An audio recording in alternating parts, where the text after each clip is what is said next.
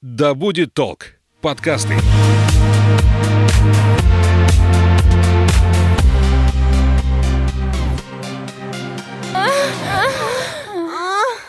Привет, меня зовут Соня Стрекоза, и это подкаст «Поперек горла». Перед началом подкаста я хочу сказать, что этот выпуск несет исключительно информативный характер, и мы никого не призываем заниматься тем, о чем будем беседовать.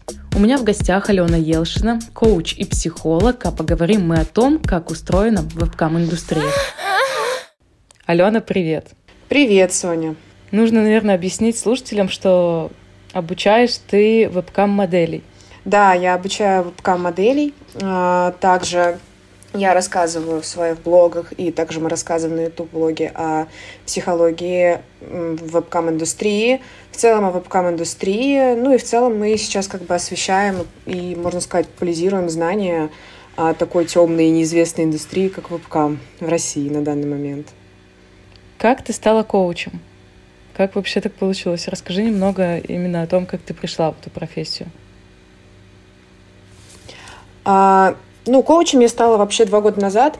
Вот, и на данный момент идет третий год работы. То есть это произошло довольно случайно, и, по сути, я просто увидела в Телеграм, на одном из Телеграм-каналов рекламу. Потом перешла по ссылке и начала читать. Я на тот момент была моделью, вот, и вот вышло как раз-таки у них объявление о том, что они набирают кураторов. Вот, я пошла, а, пошла заполнять заявку на кураторство, вот. И первый раз получила отказ. Подумала, что ничего страшного, окей, попробую еще раз. В конечном итоге а, было второй раз а, также вот это вот объявление по поводу кураторства. Вот. И, и я подала второй раз заявку. Вот. Меня пригласили на собеседование, ну и, собственно, меня взяли. Вот. И в этот момент я как бы уже переставала работать моделью и поняла, что мне нужно уже развитие и нужен рост. Ну, собственно, так я и попала и стала коучем. Что ты делаешь? Ну, то есть, э, зачем вообще моделям какое-то наставничество? Ну, наставничество нужно в первую очередь для того, чтобы вообще модели понимали свои зоны роста. Ну вот. Часто бывает такое, что модели приходят и не понимают, почему они зарабатывают не так, не, не столько, сколько они хотят.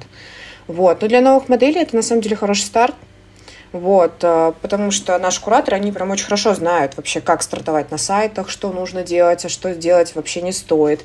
Вот. И также часто бывает, что модели не всегда понимают вообще, как им будет комфортно работать.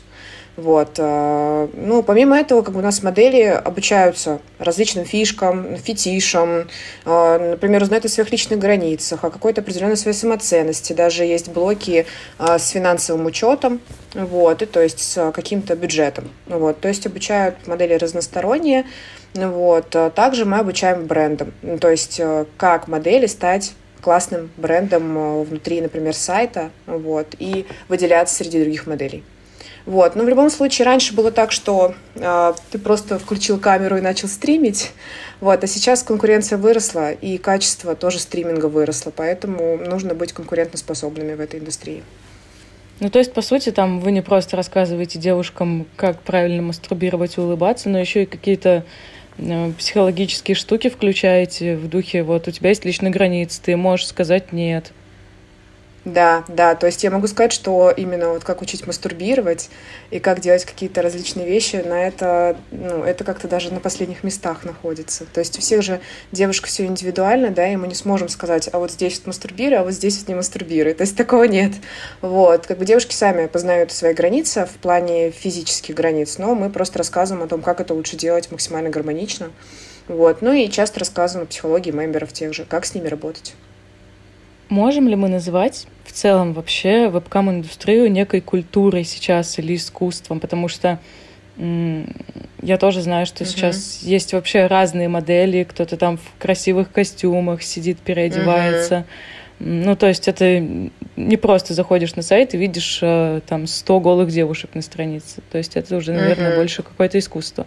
Или все-таки это ближе к порной индустрии направление? Ага. Ну, вообще, вебка для каждого что-то свое. Вот. А у каждого свои вкусы, все модели очень разношерстные, ну, у кого-то свои стили работы. Я, например, знаю модели, да, которые создают просто какое-то шоу-бурлеск на, веб, на вебке, да, то есть к ним просто приходят мемберы и просто смотрят, как они делают красиво, ну, многие вещи эстетичные, иногда даже не показывая какие-то, скажем так, интимные части тела.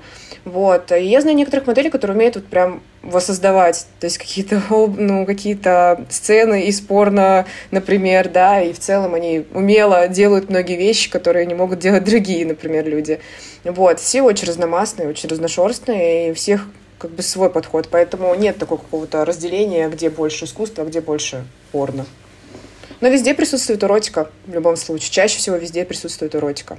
Многие говорят еще, что работа такая ломает девушек, ломает психику. Угу. Ну, вообще, вообще мое мнение такое, да, что изначально большее количество моделей приходит с какими-то своими жизненными установками. Вот. И в некоторых случаях вебкам он может усиливать вот эти все чувства, да, и установки, вот эти состояния, что были ранее в девушках. Вот. Я могу сказать по себе, что я, когда приходила работать моделью, я очень сильно стыдилась многих вещей, и у меня стыд был завязан на сексе.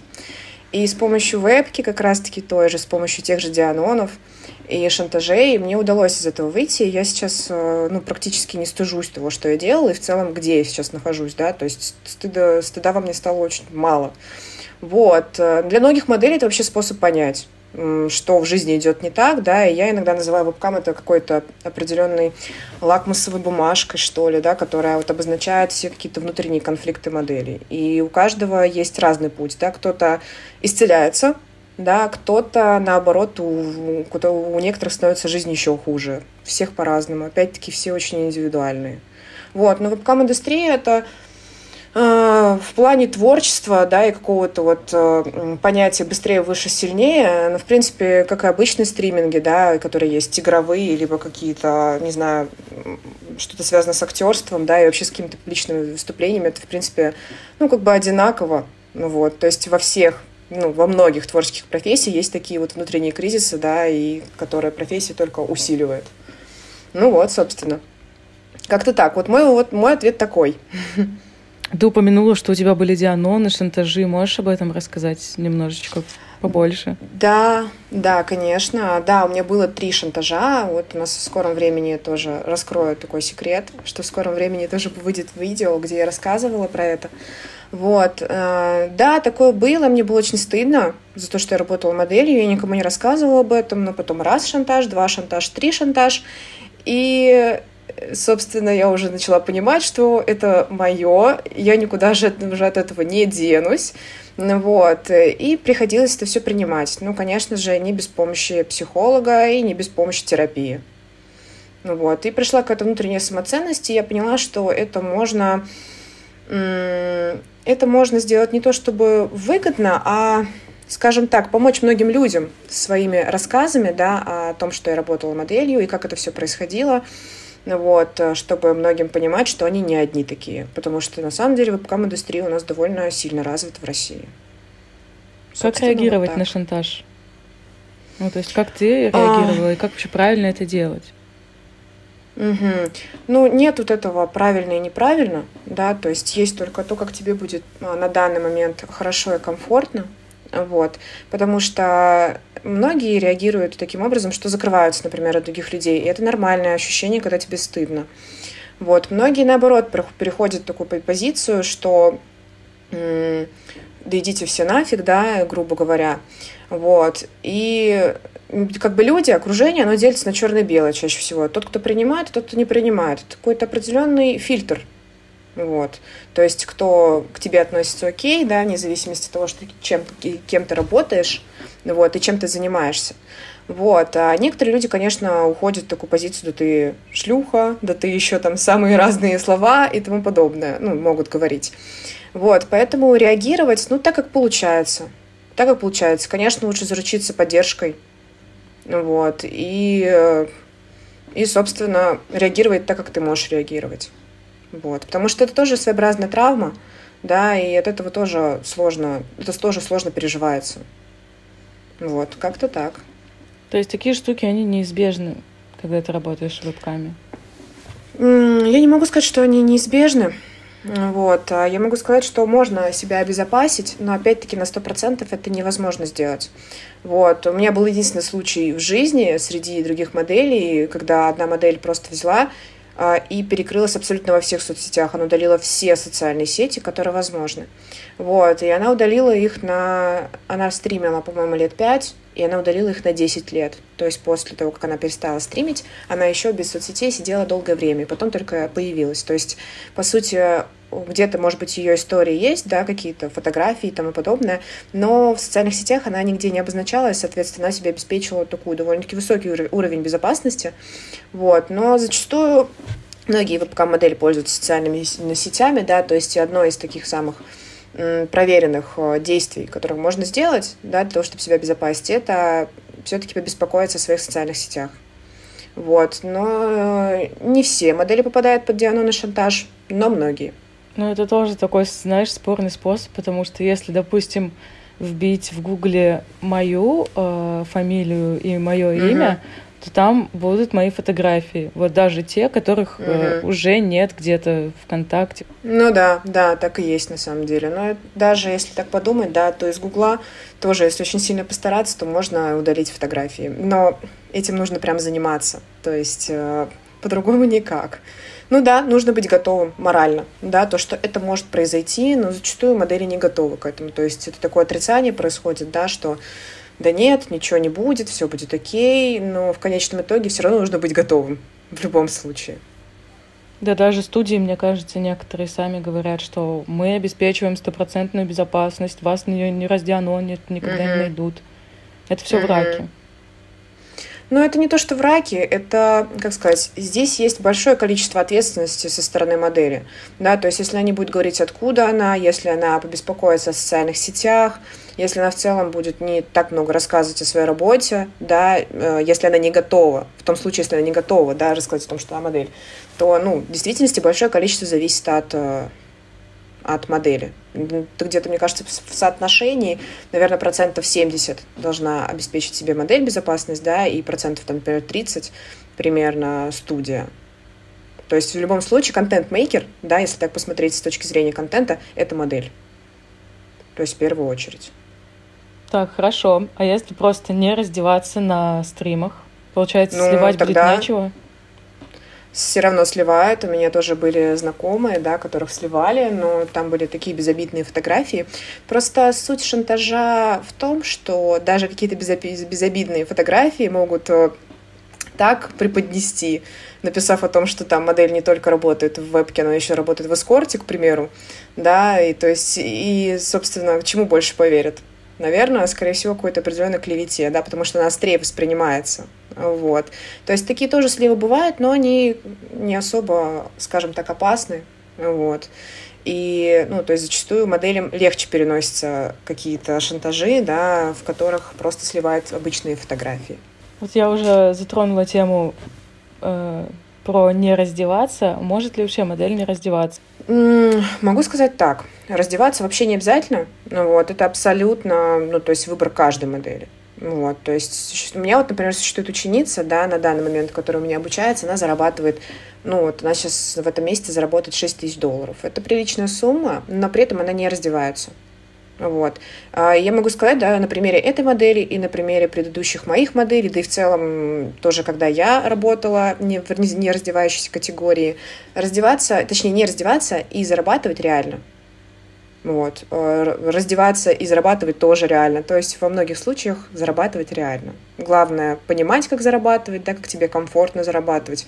И получать какие-то определенные знания, да, которые обеспечат хороший заработок. Все равно тоже зависит от сообразительности, да, от уровня интеллекта, уровня юмора и многих-многих таких показателей, харизматичности, к примеру, да, заработок.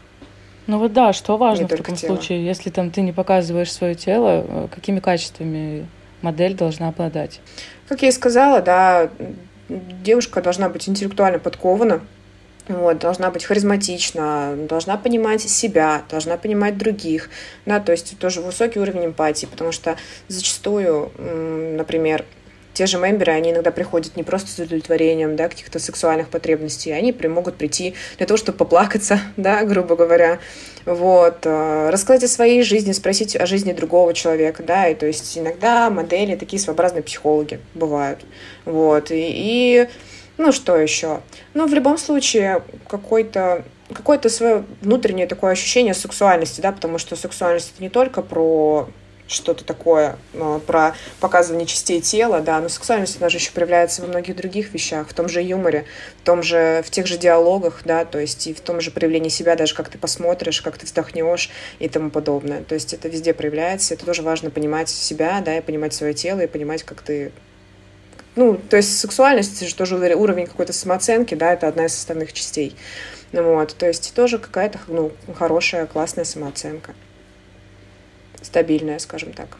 Сколько зарабатывают эти девушки, которые обладают вот этой яркой сексуальностью, ну, по сути, топовые модели?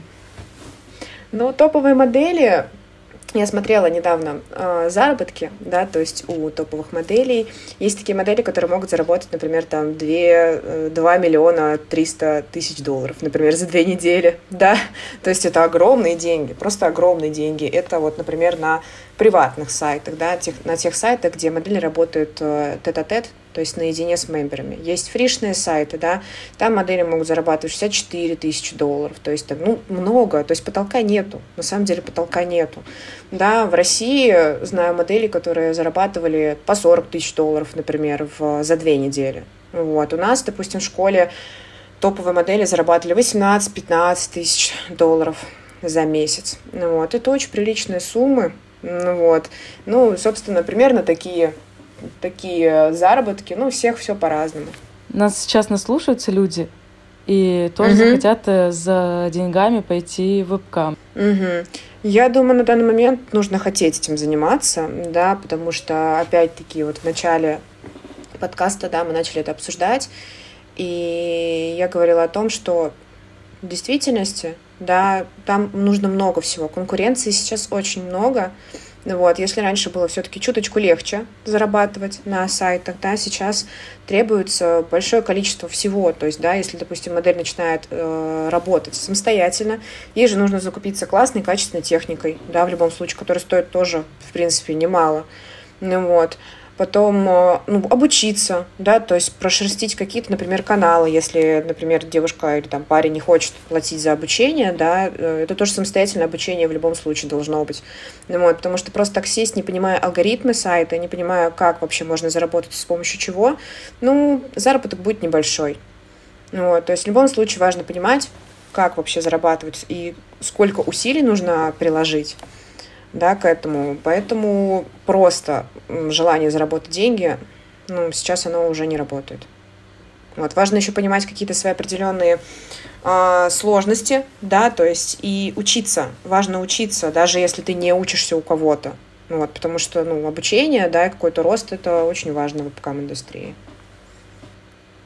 Ты когда работала, ну, могла ли ты себя назвать э, топовой? Где-то на первых страницах или... Как это у тебя происходило? Mm. Чем ты цепляла, может быть? Угу. Ну, я не могу называть себя топом. Да, я зарабатывала, в принципе, неплохо. Наверное, такой самый большой заработок у меня был 5000 долларов. Для меня это было в тот момент нормально, очень даже прилично. Вот, это было сколько, пять лет назад примерно. Вот, я еще была не такой зрелой, скажем так. Вот, мне там было в районе 20-19 лет. Для меня это были большие деньги. Вот. А, я могу сказать, что цепляла, наверное, диалогами, скорее всего, диалогами, да, и умением преподнести себя, вот, потому что я в свое время тоже много танцевала, и мне это очень помогло. Это был офигенный скилл, вот, э, я прям круто э, начала танцевать, и этим я очень сильно вывозила шоу. Мне очень нравилось все, что связано с эротикой, все, что связано с, там, с определенными фетишами, да, например, мне очень нравился фуд-фетиш, мне очень нравились э, нейлон-фетиш, да, то есть с колготками, с чулками и тому подобное. И мне это очень нравилось, и, наверное, за счет этого как раз-таки у меня и получалось зарабатывать, ну, для меня в тот момент хорошие деньги. Вот могу сказать, что этим. Ну, еще, кстати, я могу сказать, что выделялась а, определенным музыкальным вкусом, да, потому что есть такие пользователи, да, которым тоже нравится музыка, я не одна такая, вот, и очень часто тоже мы обсуждали музыку, ну, то есть вот как-то так. Ну, то есть это опять-таки не про качество, как сказать, не про качество девушки из порной индустрии, да, это больше еще и про человеческие качества, помимо эротики, да, и помимо какого-то раздевания. Наверное, это в том числе и про актерское мастерство какое-то и умение создавать вот угу. прям шоу. Угу. Да, да, так и есть. Так и есть. И у каждого как бы свои фишечки есть чаще всего.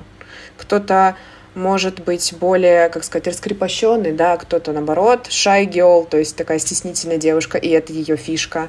У всех разные фишки, и все по-разному ведут шоу. Да, это про актерское качество тоже. Мы сейчас говорим про девушек, а парни? Парни же тоже угу. есть в, в индустрии. Угу.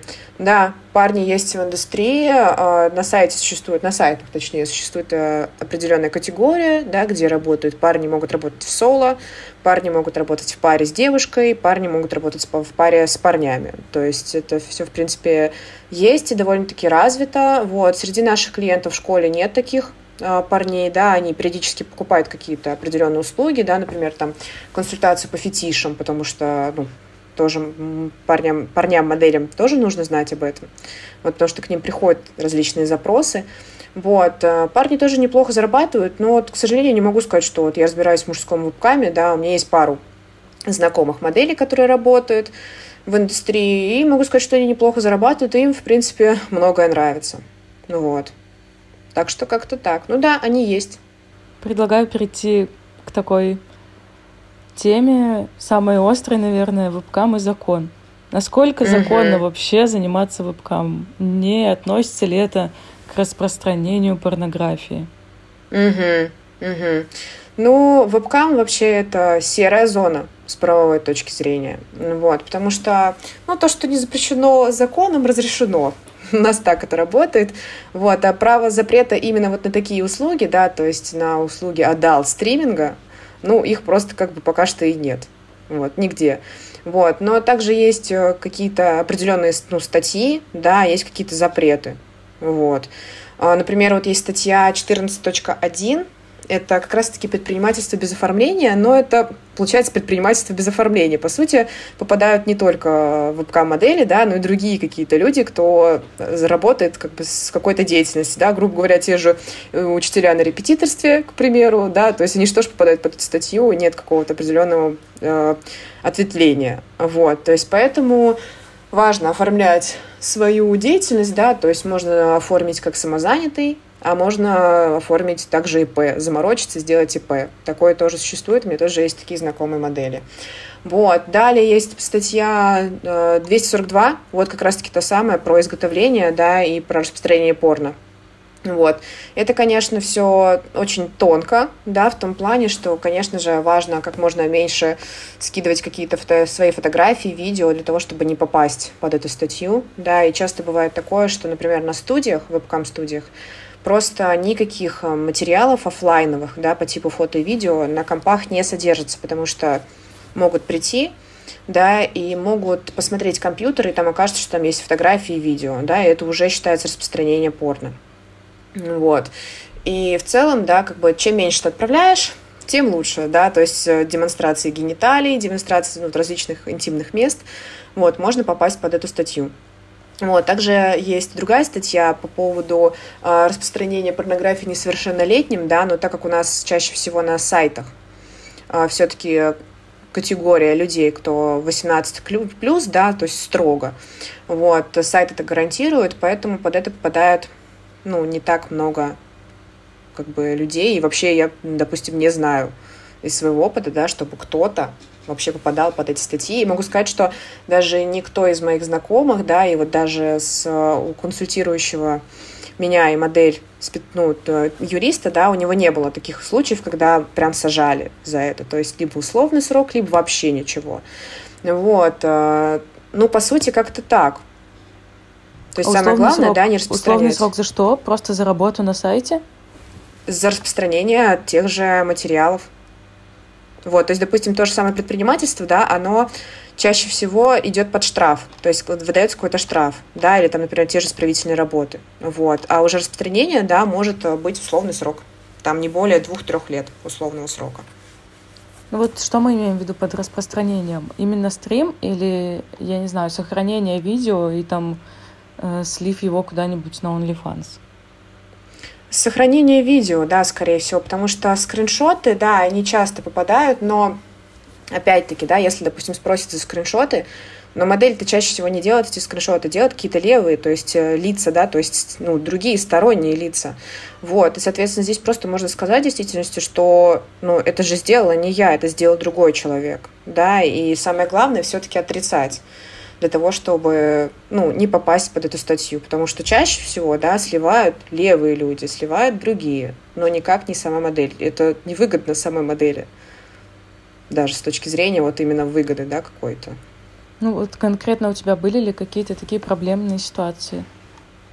Конкретно у меня никогда не было. Вот э, все, что связано с законом, за все вот сколько я сейчас в индустрии 7 лет, да, и у меня такого никогда не было. Единственный момент был, когда у меня был, когда, точнее, у меня произошел третий шантаж, да, и человек не являлся каким-то таким человеком, да, как сказать, определенным, который именно занимается шантажом. Да, это был просто какой-то человек, который даже денег у меня не попросил, и, по идее, мне можно было бы, допустим, подать заявку, например, да, в полицию, да, и сказать о том, что меня тут сливают да, и могли бы его, например, найти и что-то, возможно, с этим сделать. Но опять-таки это нужно было мне консультироваться, да, с юристом для того, чтобы понять, насколько можно было это все отловить, да, и отсудить что-то. Но, как мне говорили, это было вполне реально. Во всех остальных случаях, ну, у меня такого момента никогда не было. Вот, и то, у меня тоже есть знакомая модель, вот, которая, которую выловила полиция на студии, и хотели им приписать как раз-таки вот этот вот 242 э, 242 статью, вот, но она вовремя заручилась поддержкой юриста, вот, и, собственно, максимально все отрицала, потому что в действительности не, ну, она ничего не сливала. Вот, и как бы ее все стороной обошел закон, и в целом как бы не было чего-то такого серьезного. Вот. Самое главное в такие моменты, конечно же, консультироваться с юристом, да, и иметь как какую-то вот на пульсе, скажем так, держать, да, а, все эти вещи и, собственно, в случае чего быстро реагировать на все это.